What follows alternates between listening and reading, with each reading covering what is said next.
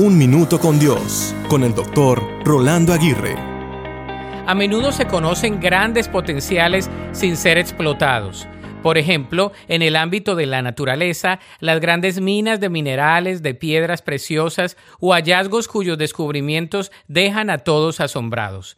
En el ámbito empresarial, nos referimos a las oportunidades de negocios, a las inversiones que producen grandes dividendos y a las iniciativas que sorprendentemente dan mucho resultado. Pero ¿qué decir del potencial humano? En otras palabras, los talentos no descubiertos y mucho menos los que no han sido explorados ni explotados. ¿Qué decir de las grandes habilidades escondidas y de los grandes dotes sin ser ni siquiera usados? Estadísticamente, el ser humano no logra explotar ni siquiera un 30% de todo el potencial con el que nace. ¿Te imaginas si llegásemos a desarrollar más que esto? Debemos tomar un tiempo para evaluar cuáles son los dones y talentos que no hemos usado. Debemos comenzar a usarlos al servir a los demás.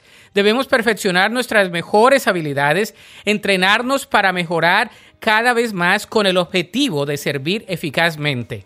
Así que desarrollemos un poco más nuestro potencial para servir a los demás. La Biblia dice en Romanos 12:6, Dios, en su gracia, nos ha dado dones diferentes para hacer bien determinadas cosas.